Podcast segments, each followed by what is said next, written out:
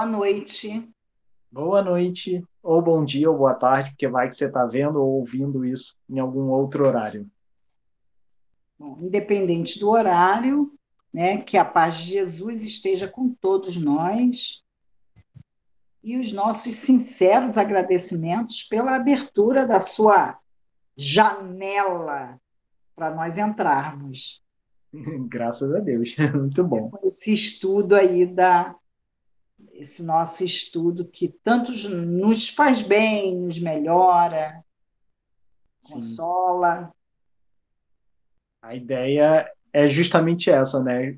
Transformar esse programa, esse momento de estudo, em algo que possa começar a mudar de dentro para fora, né? E esse é o programa de número? Ih, perdi a conta já, 50 e tanto. Eu sei que o Rodrigo deu os parabéns aí para gente. É. Né? Tá Mas... lá pelo 55, 57, por aí. Bastante, né? Bom, que fez um ano que nós estamos no ar. Fez, não? Ah, não! Começamos em dezembro, ainda tem muito chão Ainda tem, ainda, são seis meses. Meio ano. Meio ano, é verdade. É. Mas até com, com uma novidade para esse meio ano, porque o que, que nós trazemos de novidade aqui é que você agora também pode ouvir os programas. Tá lá como podcast no Spotify. Dentro do Spotify você pode acessar para ouvir a evangelioterapia, os programas passados também, né? Muito legal, né? No carro, no trânsito. uma louça. É, isso aí. É. Vai, vai, vai fazer as tarefas de casa, coloca no fone de ouvido, telefone no bolso e segue. É isso aí. Ajuda muito.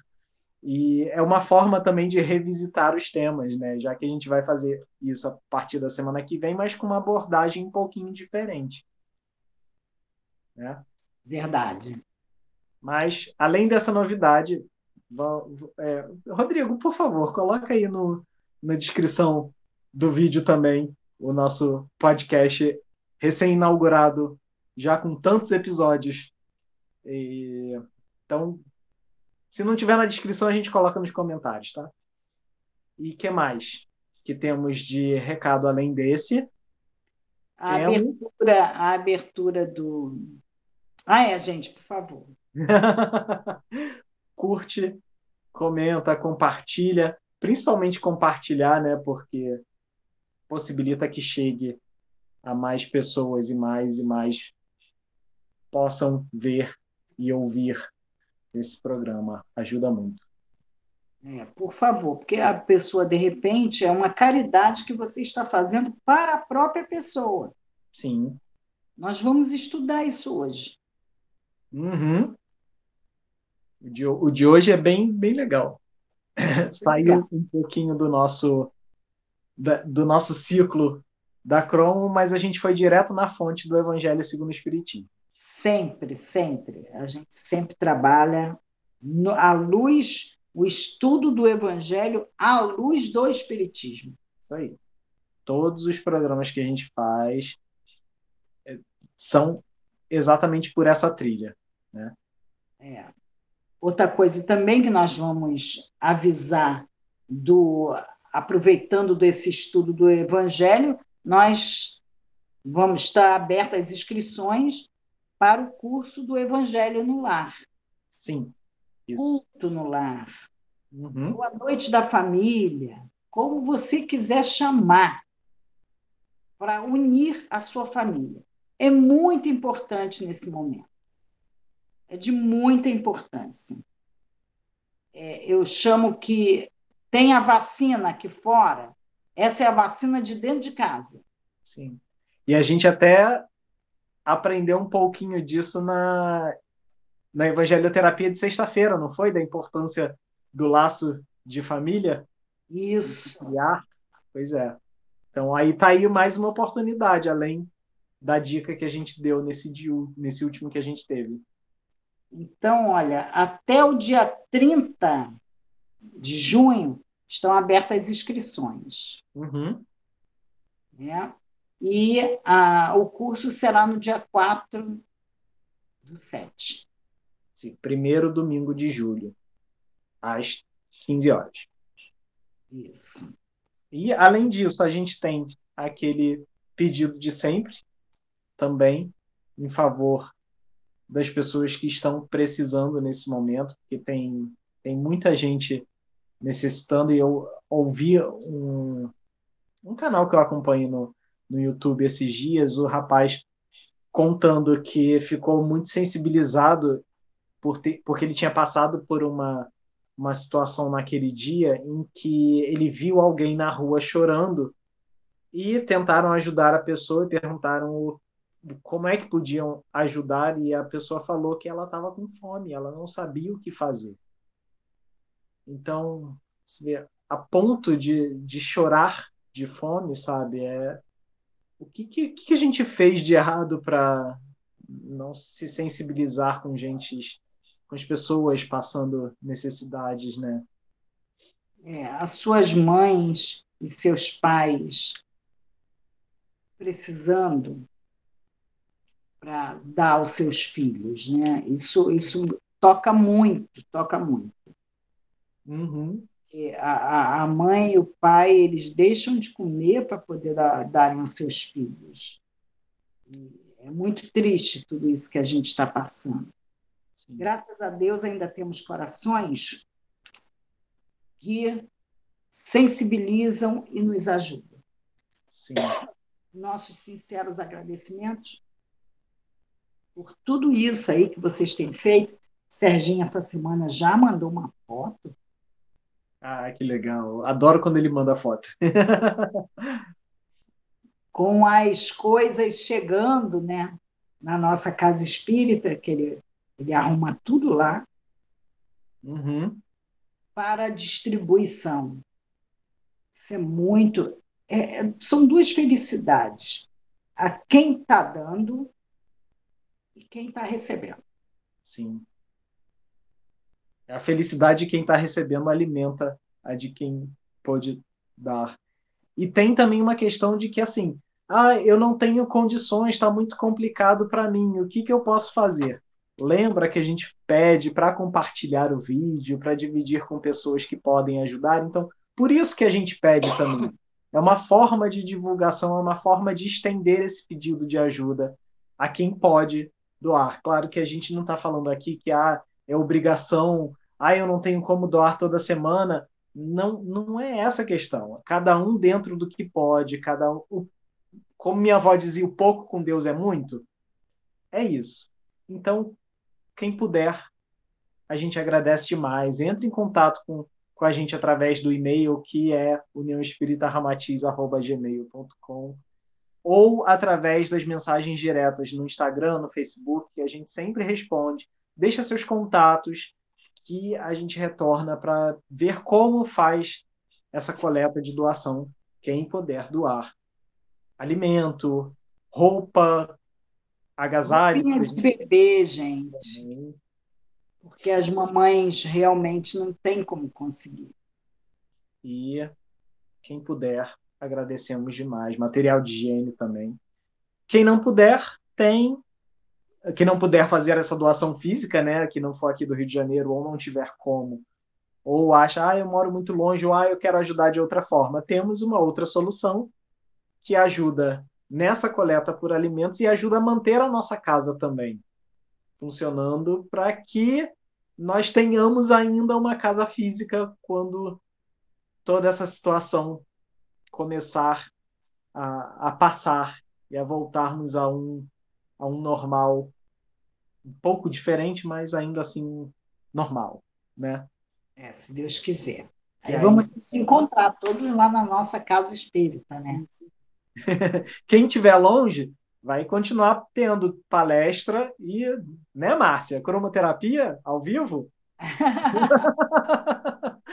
Quando voltarmos. Mas a gente vai ficar muito feliz de, de saber né, que está alcançando outras pessoas, como esse programa também alcançou gente que a gente nem imaginava. Pessoas que moram em outros países assistindo. Isso, para mim, é muita coisa. Né? É, muito bom. É, a média que a gente tinha lá de 15 pessoas assistindo presencialmente, a gente já passa isso só em visualização no YouTube. Isso é muito legal. Mas quem não puder ajudar fisicamente, fica aí a dica no cantinho da tela o QR Code do PicPay ou a nossa chave Pix também, que é o, o e-mail uniãoespiritarramatiz.gmail.com. Além disso, mais uma coisinha também, que é uma forma de se ajudar ou ajudar alguém que esteja passando por algum problema de saúde, seja saúde física, seja saúde mental, seja saúde espiritual que é através da cura espiritual por irradiação. Tem um formulário lá na nossa página, que é uniãoespíritaramatiz.org. Lá você pode preencher nome completo, endereço completo da pessoa que vai ser beneficiada por essa cura. Deixa trabalhando por um tempo e confia e mantém, claro, o trabalho e a ajuda em paralelo, né? Certo. Mais alguma coisa? Só isso tudo. Vamos entrar no nosso trabalho? Vamos. Hoje, um pouquinho diferente, porque a gente não tem slide para apresentar. Né? Isso. Hoje nós vamos estudar. Esse cap... livrinho aqui. O Evangelho segundo o Espiritismo. Vamos direto lá no Capítulo, Capítulo 23. Esse é um dos... é esquisito, tá, gente? Quem não tiver com livro. é um dos meus favoritos, porque eu adoro esses que colocam a gente para pensar. É interessantíssimo. Muito. Nós temos até uma cromo que fala a respeito mas não é, não se aprofunda, porque o foco não é esse capítulo. É. Então a gente passa dando uma pincelada nele. Uhum. Mas o foco não é esse, é uma, um outro foco. Então, Anderson trouxe é, essa sugestão que foi, ele estava inspirado realmente, né? Eu, eu recebi ajuda, eu recebi ajuda. Mas esse capítulo se chama Estranha Moral. O nome já, já deixa a gente com a pulga atrás da orelha, né? E por que que se chama Estranha Moral? Quando a gente vai ver lá no capítulo 23 os itens, no Evangelho segundo o Espiritismo, cada capítulo tem um tema e dentro desse tema você tem vários itens de abordagem de acordo com o tema. Nesses são quatro itens e ele não tem a instrução dos espíritos, porque ele funciona muito como uma como uma questão de pensar mesmo, né? O que, será que Jesus quis dizer com isso? Por isso o nome Estranha Moral. Os quatro tópicos dele: odiar pai e mãe, abandonar pai, mãe e filhos, deixar aos mortos o cuidado de enterrar seus mortos e não vim trazer a paz, mas a divisão. Então parece que Jesus estava meio tentando as ideias quando falou isso daí. É, quer ver uma, uma outra moral estranha também? Quando hum. ele diz: o irmão entregará à morte o outro irmão. Pois é. É, é, é, é mais ou menos as condições para seguir Jesus. Sim. É uma condição difícil, né? Muito. E até se a gente parar para pensar e analisar, poxa, mas estranho, né, ele falar sobre odiar pai e mãe, ou abandonar pai, mãe e filhos, e simplesmente largar assim. É, uma pessoa que mais que antes falou que era para honrar Vosso é. pai e vossa mãe? Sim. Então, Se como é que diz isso? capítulo 14, não é? O capítulo. Isso, é o capítulo 14, isso mesmo. É. Capítulo 14 é justamente honrar vosso pai e vossa mãe. Aí chega no 23 e fala para odiar pai e mãe ou abandonar pai, mãe e filhos. E aí vamos, a gente pensou no seguinte: como é baseado justamente no Evangelho, vamos ler né, esses trechinhos retirados por Kardec direto do Evangelho. A gente vai fazer a leitura deles e tentar entender depois o que, que Jesus quis dizer com isso. Claro, com a ajuda do próprio Kardec e com a ajuda também da nossa linha de raciocínio, de, tipo, desmembrando cada coisa e tentando entender, desencadeando o pensamento. Né? Uhum. Então vamos lá. Odiar pai e mãe item 1. Uma grande multidão marchava com Jesus. Voltando-se para o povo, ele disse: Se alguém vem a mim e não odeia a seu pai e a sua mãe, a sua mulher e seus filhos, a seus irmãos e irmãs, mesmo a sua própria vida, não poderá ser meu discípulo. E quem quer que não carregue a sua cruz, que, que, e quem quer que não carregue sua cruz e me siga, não pode ser meu discípulo. Assim, aquele dentre vós que não renunciar a tudo o que tem, não pode ser meu discípulo. Está no Evangelho de Jesus, segundo Lucas, capítulo 14, versículos de 25 a 27 e versículo 33. E aí no item 2. Aquele que ama a seu pai ou a sua mãe mais do que a mim, não é digno de mim. Aquele que ama a seu filho ou a sua filha mais do que a mim, não é digno de mim. Essa está no Evangelho segundo Mateus, capítulo 10, versículo 37. Vê como já é esquisito, né? Jesus falando para odiar ou amar a ele acima de tudo. Logo, Jesus que mostrava tolerante para todo mundo. E aí, mais adiante, no trecho que fala sobre abandonar pai, mãe e filhos, você vê como fica ainda mais pesadinho. Item 4. Aquele que houver deixado pelo meu nome sua casa, os seus irmãos ou suas irmãs, ou seu pai, ou sua mãe, ou sua mulher, ou seus filhos, ou suas terras, receberá o cêntuplo de tudo isso e terá, e terá por herança a vida eterna. Evangelho de Jesus segundo Mateus, capítulo 19, versículo 29. Item 5. Então disse-lhe Pedro: Quanto a nós, vês que tudo deixamos e te seguimos.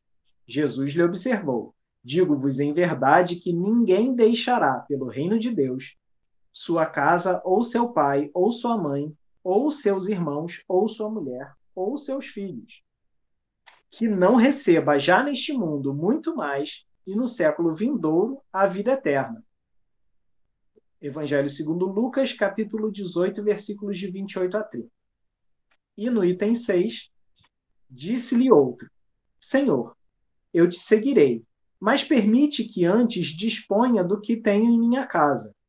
Jesus lhe respondeu: Quem quer que, tendo posto a mão no arado, olhar para trás, não está apto para o reino de Deus. Também, segundo Lucas, capítulo 9, versículos de 61 e 62. Então você vê como Jesus estava aí trabalhado na, no abandono, né? Olha, larga mesmo, desapega disso de amor de pai, de mãe, desapega do amor de filho, sai de casa, porque essa vida não vai te trazer a nada. E é meio esquisito. deve estar pensando assim: ah, então Jesus adorava um barraco. né? Porque é uma bagunça. Uhum. Ele está falando aqui, o que ele está pedindo. Sim. Lendo assim. e aí é esquisito a gente entender esses trechos da Bíblia, né, do Evangelho principalmente, fora de um contexto, quando a gente chega num outro livrinho da codificação espírita, esse chamado Livro dos Espíritos, e vai numa pergunta também que é das mais conhecidas do livro. Ela está no livro terceiro, capítulo 1, Lei Divina ou Natural, pergunta 625. Qual o tipo mais perfeito que Deus já ofereceu ao homem para lhe servir de guia e modelo? E a resposta é: Jesus. Pura e simplesmente. Em algumas traduções do livro dos Espíritos está: Vede Jesus. Seja, estariam os espíritos errados? Pois é. Então, assim, que, quem a gente acredita? Na perfeição moral de Jesus ou nas palavras de Jesus falando para odiar os pais? Ou para largar os pais, largar a família? Né? E aí Kardec comenta a respeito dessa resposta, dizendo que para o homem, Jesus representa o tipo de perfeição moral a que a humanidade pode aspirar na Terra. Então, assim, o máximo a que a gente pode chegar aqui no nosso planeta é o nível de perfeição moral de Jesus. Então, que perfeição moral é essa que coloca o pai contra os filhos e os filhos contra os pais e, e por aí vai? A chave para isso está na pergunta 627, também do Livro dos Espíritos. Kardec pergunta lá para os espíritos: já que Jesus ensinou as verdadeiras leis de Deus, qual a utilidade do ensino dado pelos espíritos? Terão eles mais alguma coisa a nos ensinar? Ou seja, se Jesus disse tudo, para que, serve o Espiritismo? Para que, que serve a lição trazida pelos Espíritos com a terceira revelação, que é o Espiritismo? E aí a resposta dos Espíritos. Muitas vezes a palavra de Jesus era alegórica e em forma de parábolas, porque ele falava de acordo com a época e os lugares. Agora, é preciso que a verdade seja inteligível para todos. Só nesse início ele já mostra que, olha só, quando Jesus falou lá dois mil anos atrás, ele tinha um contexto. O contexto agora é diferente. Então ele falava para o povo daquela época.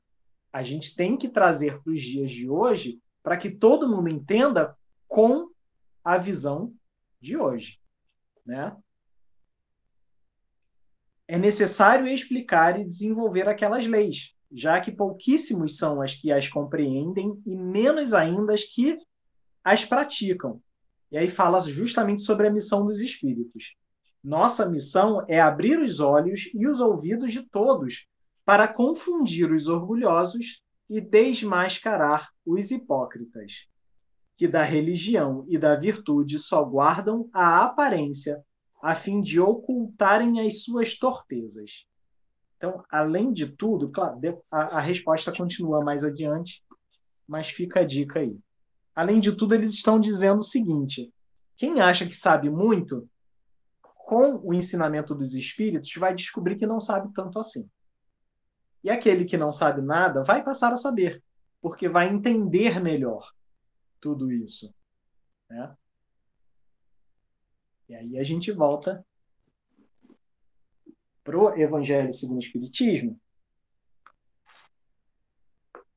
capítulo 23, Estranha Moral. Quem será? Vamos começar a desenvolvê-lo, Márcia? Vamos. O que será que Jesus quis dizer com odiar o pai ou odiar a mãe? Né? Comentários de Kardec a respeito de odiar. No item 3. Oi? Primeiro, primeiro, Kardec fala a respeito desse odiar. Sim. Né? Isso aí. Uhum. É, lá no terceiro parágrafo, ele já dá a chave para entender o odiar. Na primeira frase, a língua hebraica não era rica e continha muitas palavras com várias significações. E a gente não fala sobre isso em várias e várias evangeloterapias? Pois né? é, principalmente nas parábolas que a gente coloca. Kardec, antes, ele diz: é, ou Jesus não as proferiu, uhum. porque não foi Jesus que escreveu, Depende muito do entendimento de quem está escrevendo, uhum. né? e principalmente isso aqui que ele sabia, sobre a língua hebraica.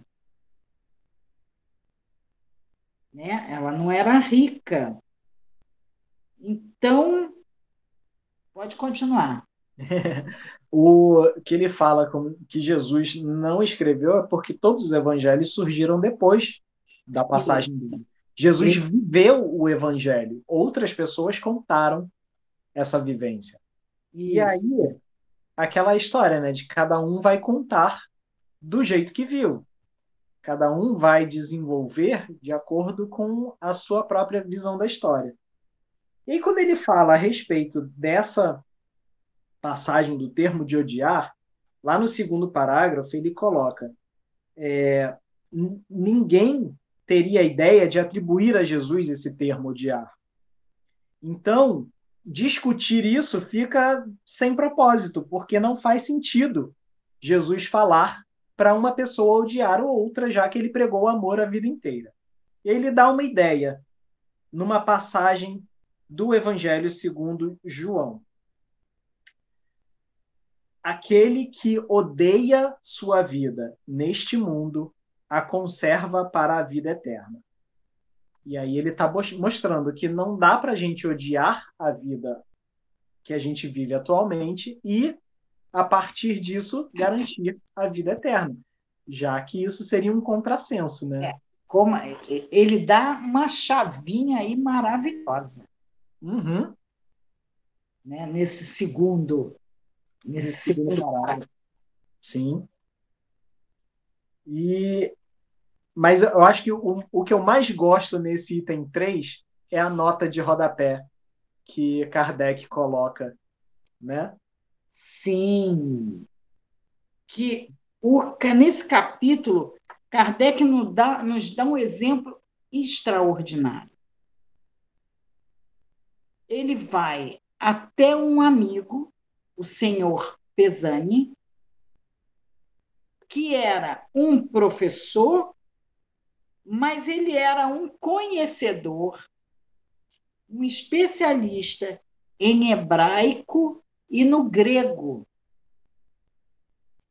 E ele explica essa, para ele explicar essa problemática odiar. Uhum. E você pode ler o que, o doutor, que, que o professor Pesani colocou? Posso. Adoro essa nota. É, em latim, não odite, kai ou misei em grego. Não quer dizer odiar, mas amar menos. Gente, parou. Só aí já é diferente. Já, já matou toda, todo o mistério. Porque, às vezes, o amar demais nos atrapalha. Sim eu errei, a gente já ouviu essa frase em algum lugar, e em algum lugar a gente já falou, eu errei por amar demais. Sim. E aí, parando para pensar a respeito disso, será que é amor mesmo? Ou será que é posse? Olha, atenção, muitos desses amores pode ser posse. Então ama menos. Isso ama aí. menos. É bem diferente. Uhum. Continuando lá. O que o verbo grego misein exprime, o verbo hebreu do qual Jesus deve ter se servido, o exprime melhor ainda.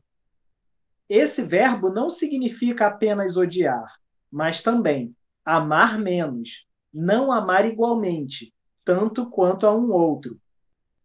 No dialeto siríaco, do qual dizem Jesus usava com mais frequência, essa significação é ainda mais acentuada. É nesse sentido que foi dito no Gênesis, ou seja, ele foi lá para o primeiro livro registrado na Bíblia, no capítulo 29, versículos 30 e 31.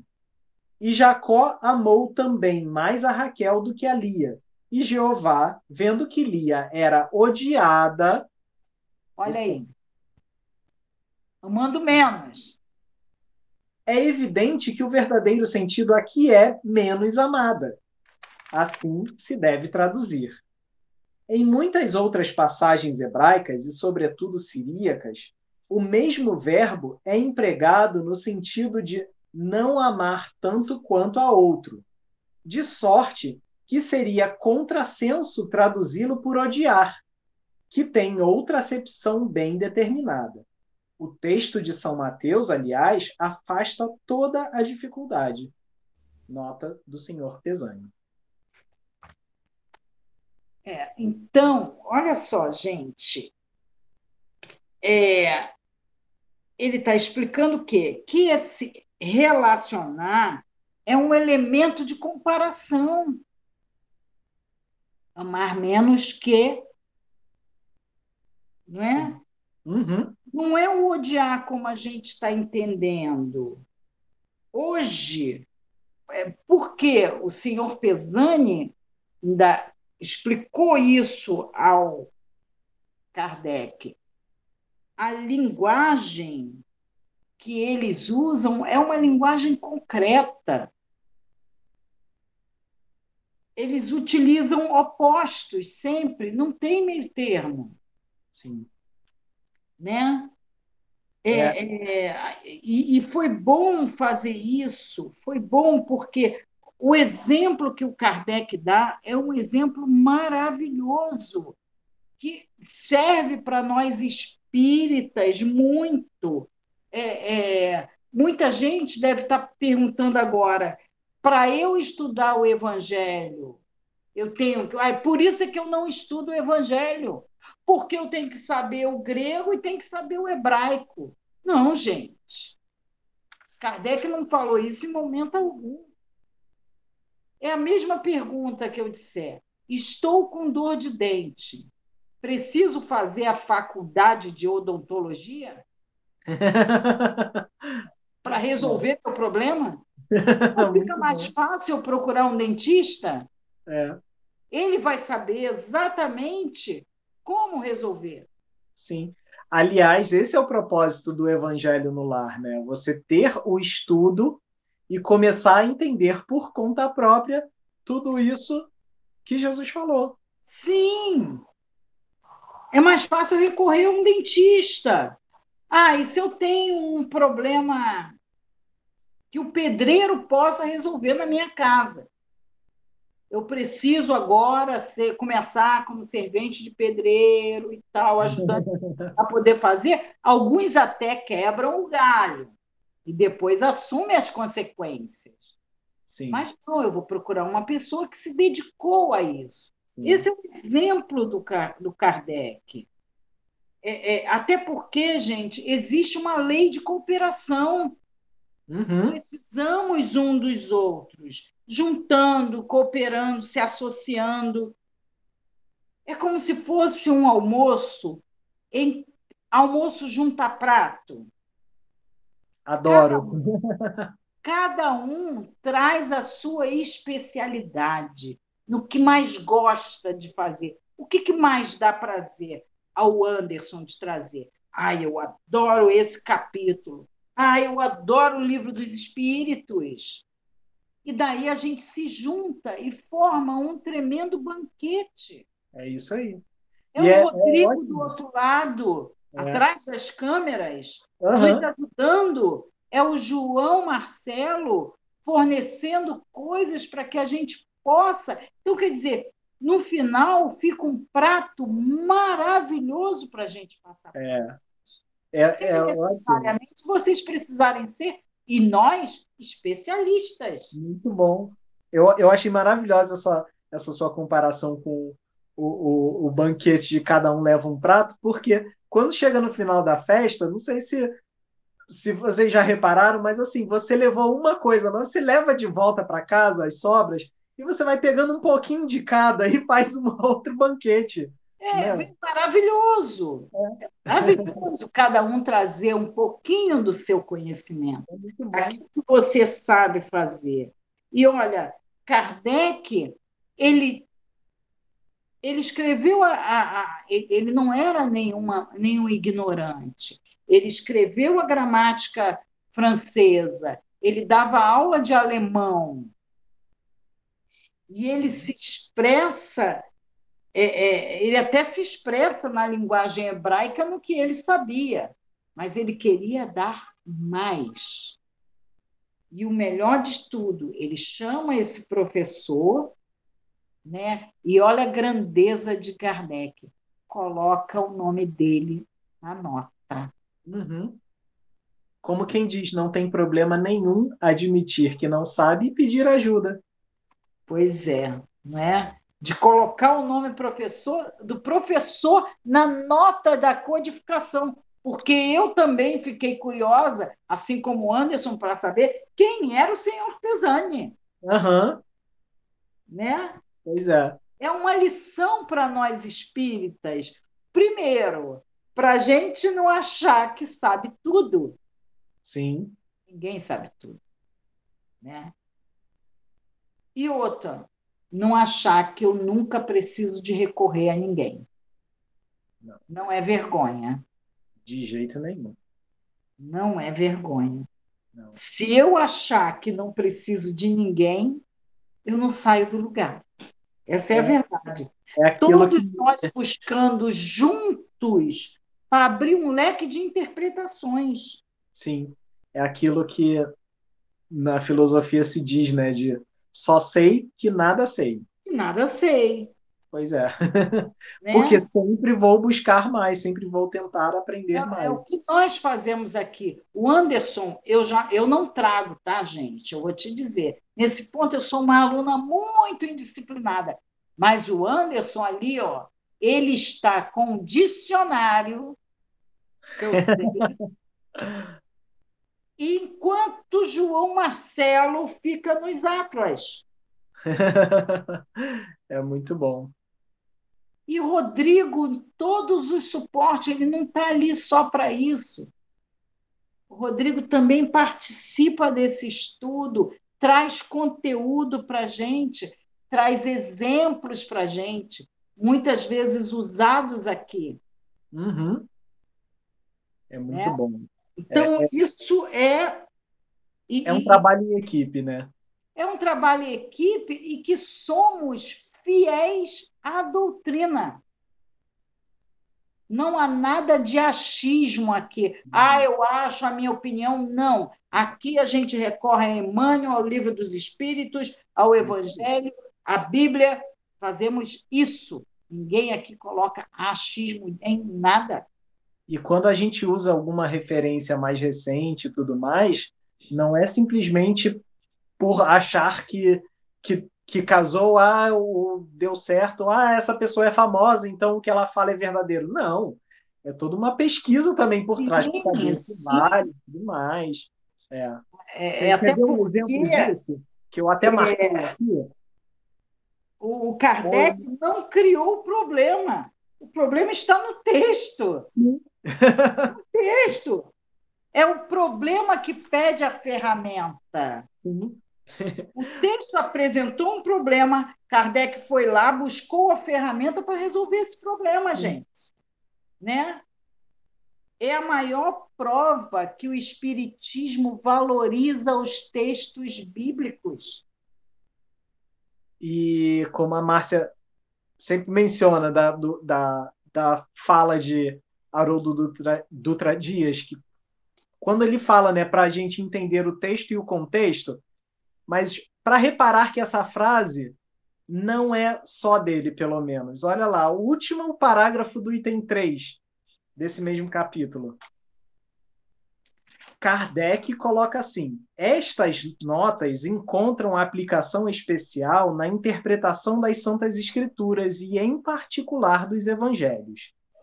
Se não se tiver em conta o meio em que Jesus vivia, fica-se exposto a equívocos sobre o valor de certas expressões e de certos fatos, em consequência do hábito que se tem de assimilar os outros a si próprio.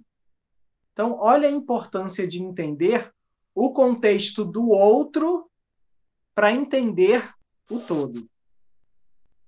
É... Não é exatamente isso, de entender o texto e o contexto? Com certeza, exatamente que Arildo, Haroldo Dutra coloca para a gente. É. Muito bem colocado. Pois é. Muito e legal. Aí, com isso, acho que a gente matou a parte do odiar pai e mãe, entendendo que, na verdade, está falando sobre amar menos, no sentido de deixa de posse, entenda que a sua família é universal, que servir e seguir o evangelho é amar a todos também. Então, ele está mostrando a importância de, como diz lá no parentesco espiritual e corporal, com, com a máxima de Jesus que a gente fala, né, Márcia? Do, é, e a, quem são os meus? também disse uma frase que eu adorei. Ele disse: ninguém precisa concordar para conviver. Mas uhum. até para discordar, nós temos que conviver. Sim. Não é? Essa passagem que a gente acabou de ver lembra a, que a família é um dever da gente amparar, de nós amá-los, mas não significa que nós vamos concordar o tempo todo. Não. Né? Uhum. Em um determinado momento, você precisa estar com Cristo. Sim estar com Cristo, às vezes é incompreendido pelas pessoas que a gente ama. E aí, é mais ou menos nisso que Jesus estava falando. Muitas pessoas frequentam a nossa casa espírita, ou outras aí, ou outros templos religiosos escondidos. Sim, conheço muitos casos disso. Uhum estudam escondido. Ou então sempre está escutando críticas. Vocês se dedicam demais. Eu já ouvi. Por que, que você não tem uma caminha lá no centro? Já ouvi isso também. já ouvi. Sim. Mas eu falei, não tem espaço porque senão eu estaria. Quem dera, né? Mas é, isso também tem muito a ver com, com, com esse outro item que, que Kardec colocou, do abandonar pai e mãe, né? Se a gente parar para pensar. Que, que é o que Jesus fala de, de largar tudo e seguir a ele. Também fica esquisito, né? Pô, largar toda a família, é simples assim? Tipo, deixar todo mundo para trás? É. Complicado. Aí, a chave para isso também está na interpretação ali do próprio Kardec. Ainda no item 6, já nas considerações dele, quando ele coloca sem discutir as palavras, deve-se aqui procurar o pensamento, como ele falou antes, lá no finalzinho do item 5. Sim. Que era evidentemente este: os interesses da vida futura, ou seja, da vida do espírito, prevalecem sobre todos os interesses e todas as considerações humanas.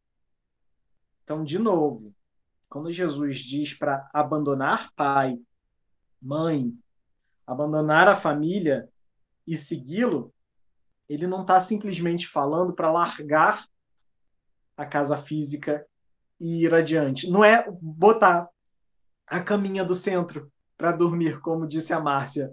É. Né? É. e como é que a gente deve entender isso, então? Mais adiante, no segundo parágrafo, Kardec dá a chave para entendimento fazendo uma comparação a respeito de pessoas que vão é, são convocadas para lutar numa guerra ou algo do tipo para servir a pátria e de certa maneira abandonam também o ambiente doméstico, né? Sim.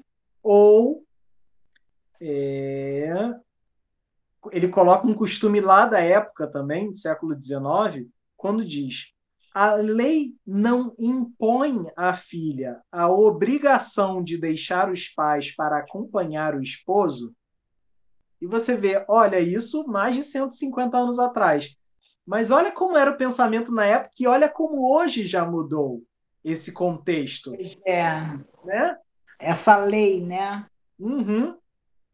E aí, isso, eu até puxei uma setinha porque ele fala lá embaixo, diz o seguinte, que esse, essas palavras de Jesus tinham por objetivo mostrar quão imperioso é para a criatura o dever de ocupar-se com a vida futura.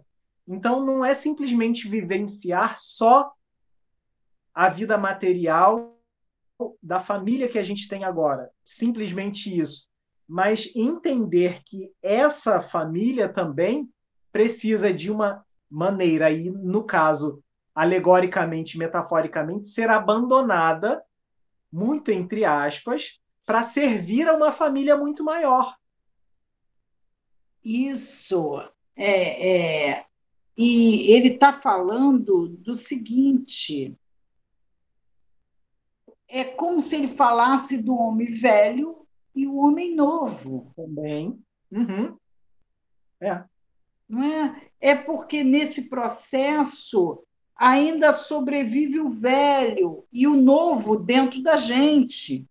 Então é natural que a gente um dia está cheio de dúvida, no outro dia a gente acredita piamente. Sim. Né? É e natural aí, a gente que você de novo.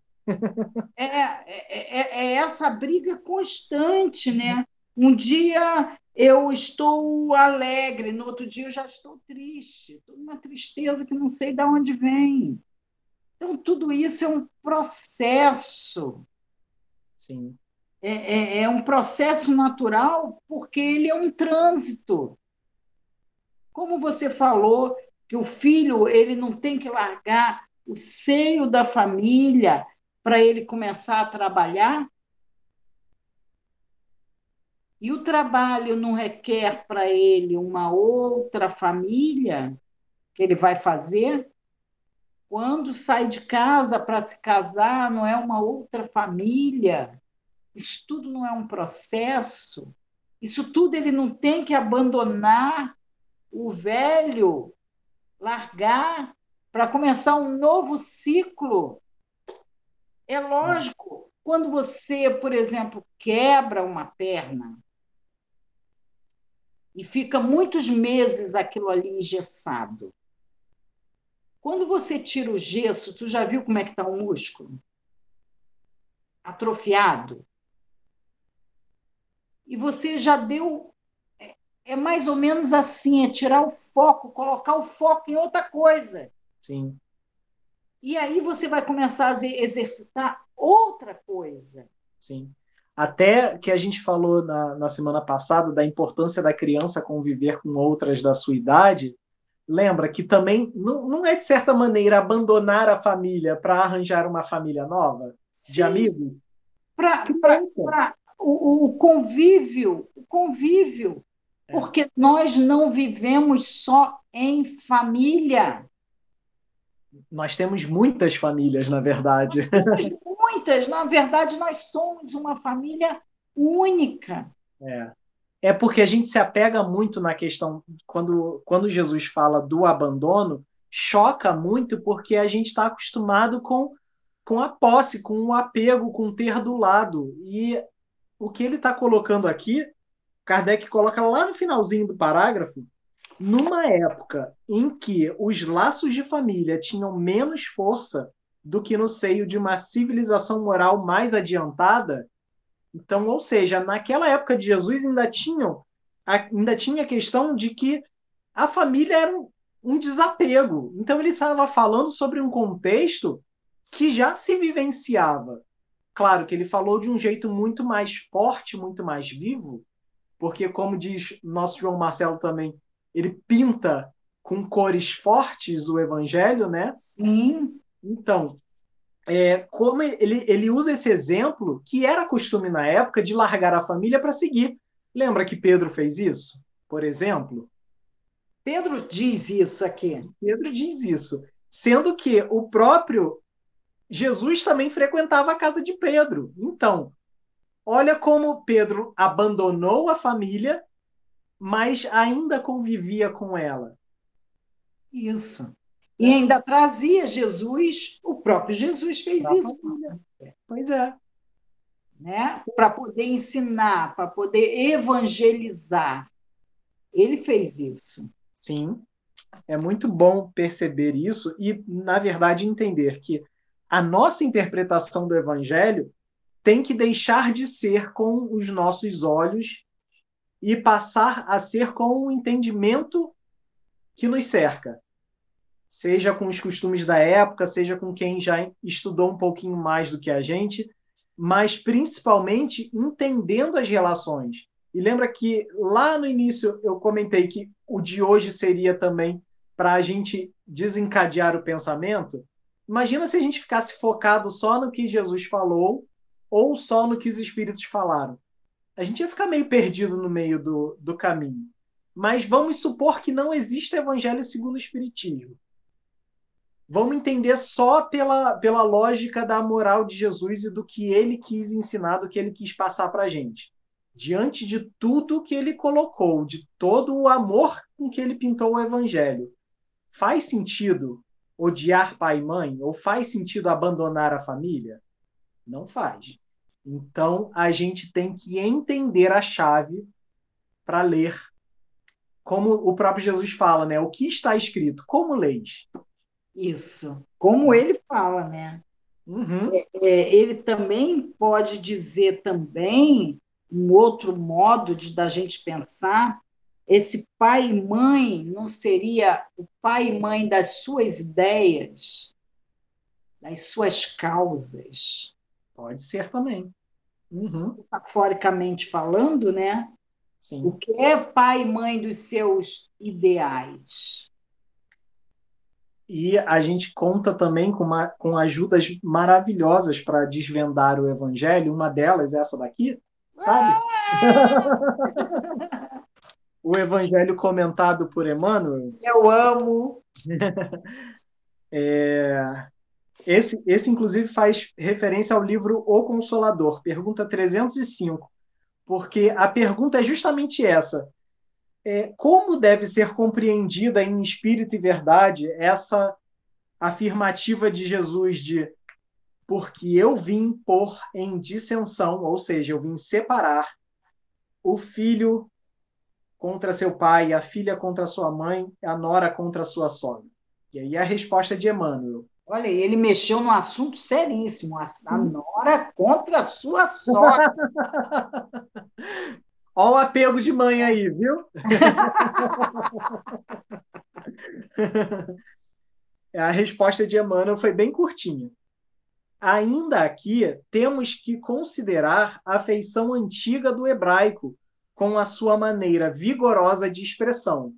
Olha o que Emmanuel fala, Olha. do que Kardec falou e do Sim. que o senhor Pesani falou, né? Sim.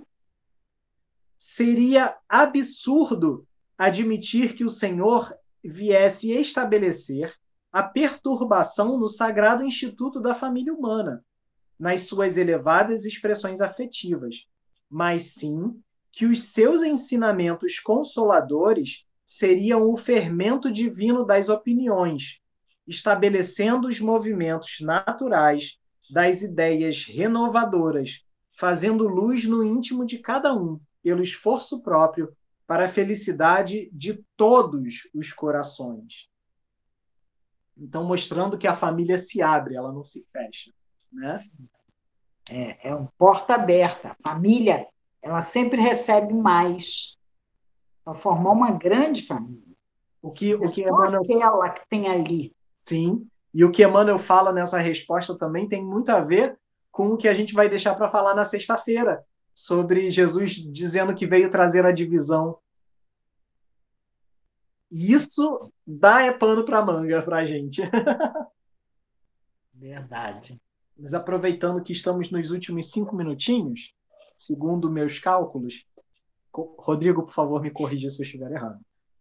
Dá para ler aquele trechinho que você achou também no Fonte Viva, Márcia? Vamos ah, nele? Sim, que é o complemento né, dessa resposta. É um complemento dessa resposta, muito bem achado. Livro Fonte Viva, capítulo 58, que fala sobre discípulos. E aí uns trechinhos que valem destacar. A vida de cada criatura consciente é um conjunto de deveres para consigo mesma, para com a família de corações que se agrupam em seus sentimentos e para com a humanidade inteira. Então você vê que a gente tem que atender três ciclos aí: nós mesmos, a família que nos cerca e toda a humanidade. Como a gente para para pensar na distribuição dos talentos lá, né? Um talento, eu mesmo. Dois, aqueles que me cercam. E três, os grandes grupos, né? E não é tão fácil desempenhar todas essas obrigações com a aprovação plena das diretrizes evangélicas. Então, a gente não consegue tão fácil assim, não. Mas, mais adiante, ele fala: sem que nos retifiquemos, ou seja, sem que a gente procure sempre se melhorar e se corrigir, não corrigiremos o roteiro em que marchamos. Sem reforma íntima não existe conquista. E aí, para fechar nosso tema de hoje, como agir na família humana? Ele coloca assim: aprendizes existem que levam consigo o madeiro das provas salvadoras, ou seja, as dificuldades. Sim. Tem as dificuldades para aprender, mas não seguem o Senhor por se confiarem à revolta, no endurecimento e na fuga. Então não admite o problema, começa a blasfemar contra Deus e simplesmente abandona a prova porque não consegue passar por, a, por essa prova e expiação. Então, esse é um dos, um dos problemas. O outro. Outros aparecem seguindo o mestre nas frases bem feitas, mas não carregam a cruz que lhes toca abandonando-a à porta de vizinhos e companheiros. Então, é só da boca para fora. Quando chega no vamos ver, deixa esse ensinamento de lado. Né? É. Daí a importância da gente sempre trazer de dentro para fora, sempre se renovando, sempre se melhorando, porque se não for esse o objetivo, nada do que a gente está falando aqui desde o início de dezembro vai fazer sentido. É, se ficar falando, ah, eu nasci assim mesmo, entendeu? Não ah, vai... eu não vou mudar, eu nasci assim, eu cresci assim, você sempre assim. Não dá, é o endurecimento. Na semana que vem a gente conta mais uma historinha, exemplos desse endurecimento, e aí a gente entra, né, aprofunda mais nesse caso. Sim. Até sexta-feira, então. Sete horas da noite. E fiquem com Deus. Tá, gente? Até sexta, viu? Fiquem com Deus. Espero que vocês tenham gostado.